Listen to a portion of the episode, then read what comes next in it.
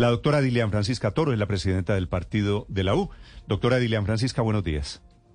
Muy buenos días, Néstor, a todos los de la mesa. Un saludo muy especial y a todos los oyentes. Gracias por acompañarnos. Doctora Dilian, en este momento, es martes, van a ser las 8 de la mañana, la reforma a la salud, la que presentó el presidente Petro, ¿está hundida o ese acuerdo sobre el 99% quiere decir se salvó? Lógicamente es una, es una reforma que presentó el presidente Petro, pero que nosotros hemos trabajado para incluirle eh, modificaciones que se, eh, en donde se vea lo que vamos a mantenerlo, lo, pues vamos a, trabajar sobre lo construido. No vamos a destruir el sistema que tenemos, sino que vamos a trabajar sobre lo construido. Eso es muy importante decirlo.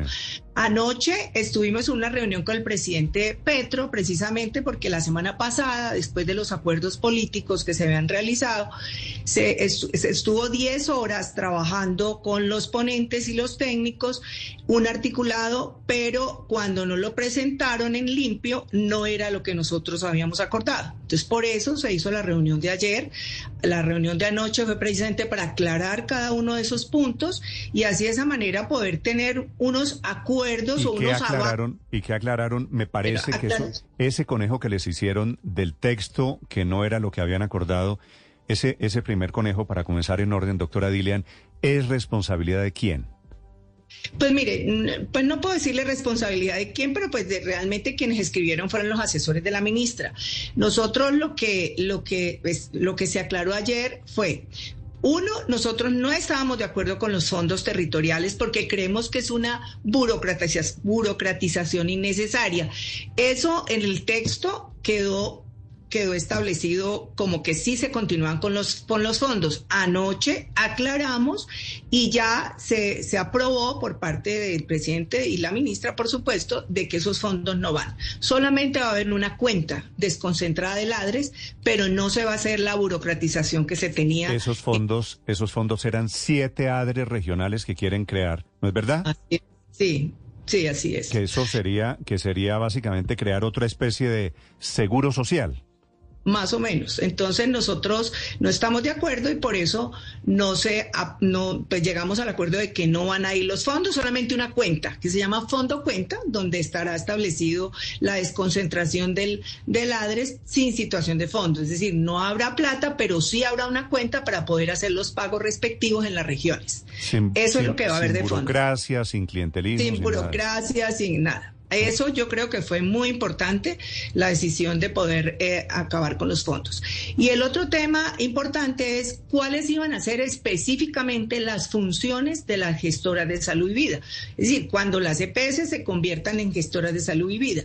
¿Por qué se van a convertir? Porque no es lo mismo lo que tenemos hoy de EPS a lo que se van a convertir. Primero, porque no van a tener integración vertical. Segundo, porque no van a recibir ningún recurso, se va a pagar directamente de la adresa a las instituciones instituciones prestadoras de servicio. Y tercero, porque se estableció que van a ser una administración, no van a ser gestión del riesgo financiero, sino solamente van a administrar que el riesgo en salud y, el, y, la, y la parte operativa. ¿Y eso en qué consiste? En que se va a articular desde, la, desde el centro de atención primaria hasta la alta complejidad el, el, poder darle la posibilidad a, un, a, una persona, si está sana, quedará en el centro de atención primaria, pero si tiene alguna enfermedad, se va a hacer y se va a remitir sin autorizaciones y sin barreras al, a la mediana y la alta complejidad que necesite para que de esa manera haya más oportunidad y mejor calidad en la atención a los pacientes. Sí, doctora Dilan Francisca, las CPS cambian de nombre, se llaman ahora gestoras de todo el tema de salud. Ustedes lo, tienen muy claro en el nuevo proyecto. ¿Qué van a hacer hoy las, las nuevas CPS? ¿Qué van a hacer en ese escenario nuevo que hoy no hagan? Por ejemplo, el aseguramiento no lo van a tener. ¿A qué se van a dedicar las CPS? Con el nuevo nombre, con el nuevo vestido de gestoras. Sí, van a, administrar, como le estaba diciendo, van a ser administradoras, administradoras de toda, de, la, de la gestión del riesgo en salud. Eso quiere decir que van a articular todos los servicios que se necesiten para un paciente, desde el centro de atención primaria hasta la alta complejidad. Ellos son los que van a articular todo eso en el sistema privado porque va a haber un sistema público y la gente va a tener libre elección. Entonces, en ese sentido, aquí lo que van a hacer las, EPS que se van a convertir en gestoras en salud es eso. Pero además, si ellas tienen centros de atención primaria, que hoy existen, no podemos desperdiciar esa infraestructura. Entonces, ellos también van a administrar esos centros de atención primaria en salud. Sí. Doctora Dilian, ¿qué porcentaje finalmente va para las CPS de las UPC? Las UPC son las unidades de capitación, lo que el Estado paga a esas CPS hoy en día por cada uno de los pacientes. ¿Estaba creo que en 5%? Sí, el 5%. Estamos en, ese, en esa discusión con la ministra que de todas maneras probablemente se tenga que ir para reglamentación, pero eso lo estableceremos ya en, los, en el articulado. Sí, ¿y mantienen el 5%? Sí, mantenemos el, el ¿Y las CPS pueden sobrevivir con el 5%? Sí, sí, porque de acuerdo a las funciones van a ser administradoras y podrán eh, eh, tener esa, ese margen de, de, para poder trabajar. Sí, doctora Dilian, Después de que ustedes salen de la casa de Nariño anoche, van a la casa del expresidente Gaviria, ¿verdad? Sí. ¿Y qué, qué, a qué conclusión llegan? Porque el presidente Gaviria había enviado un delegado, que es un técnico, Germán, y, estaba también el coordinador ponente de parte del Partido Liberal. Sin embargo, queríamos hablar con él personalmente y explicarle los avances que habíamos tenido. Fuimos a, visitarlo, le explicamos y lo que acordamos fue de que hasta que no veamos el articulado, porque pues de verdad siempre ha habido ese problema, hasta que no veamos el articulado, el articulado se va a construir, la ruta que vamos a seguir es que se va a construir concomitantemente con los ponentes, que en realidad son los que hacen la ponencia, no somos nosotros los que hacemos la ponencia, son los ponentes con los técnicos acompañados por supuesto de los técnicos de la, de la, o asesores de la ministra, y así hacer articulado por articulado y plasmar los acuerdos a que llegamos. Cuando veamos ese articulado con los acuerdos plasmados, ahí ya tomaremos y diremos, bueno, vamos a continuar con el, con el debate. Doctora Dilian, la última vez que la, la entrevistamos le pregunté por el tema de las incapacidades que hoy manejan las EPS. ¿Cómo quedó ese tema? ¿O cómo podría quedar? van a quedar en la ADRES. La ADRES va a ser quien va, quien va a, poder dar las incapacidades, eh, no van a quedar en las EPS.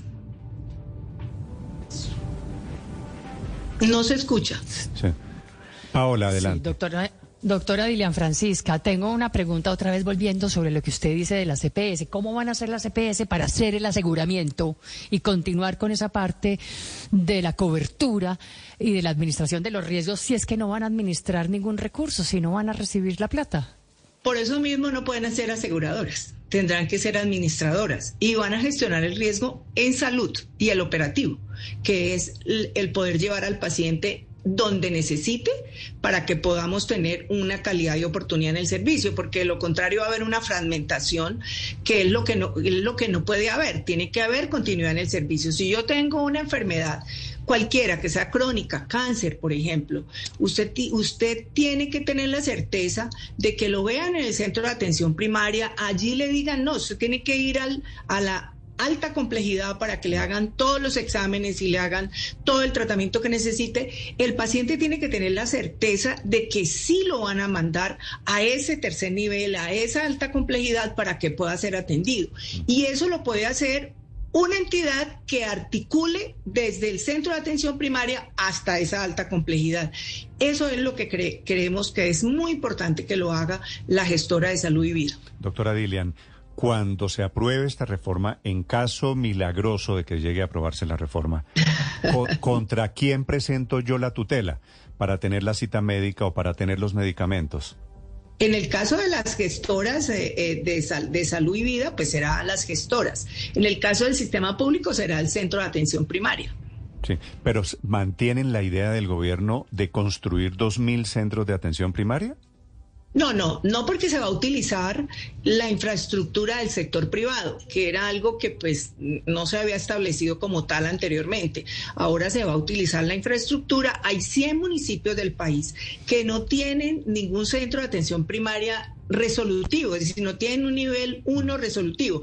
Allí sí el Estado tendrá que llegar a fortalecer la infraestructura pública Dependiendo también puede ser que una gestora de salud y vida diga, yo voy a hacer un centro de atención primaria allá y voy a hacer y voy a prestar el servicio, eso depende del, del sector privado y poderle dar la atención con unas redes integradas e integrales a esos pacientes de, sitios lejanos para que puedan tener continuidad en el servicio hasta la alta complejidad. Sí, claro, pero pero para eso no se necesita reforma a la salud.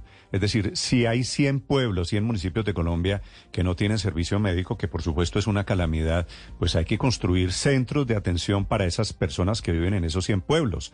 Digo, ¿qué sentido tiene hacer una reforma a la salud para llevar salud donde hoy no hay?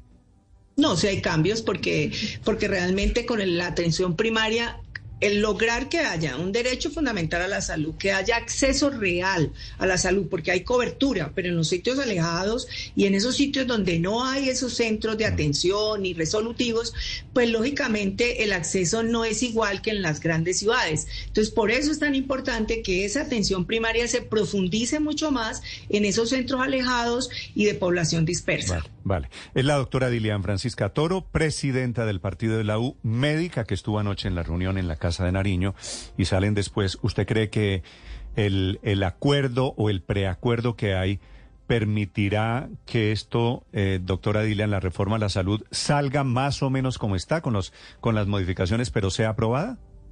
Esperamos que sí, Néstor, tenemos la esperanza de que pueda salir una mejor reforma que le sirva, por supuesto, a los colombianos, sobre todo en oportunidad y calidad, que es lo que esperan todos, y el acceso real desde los sectores más alejados. ¿Van a estudiarla ya, me imagino, después de Semana Santa?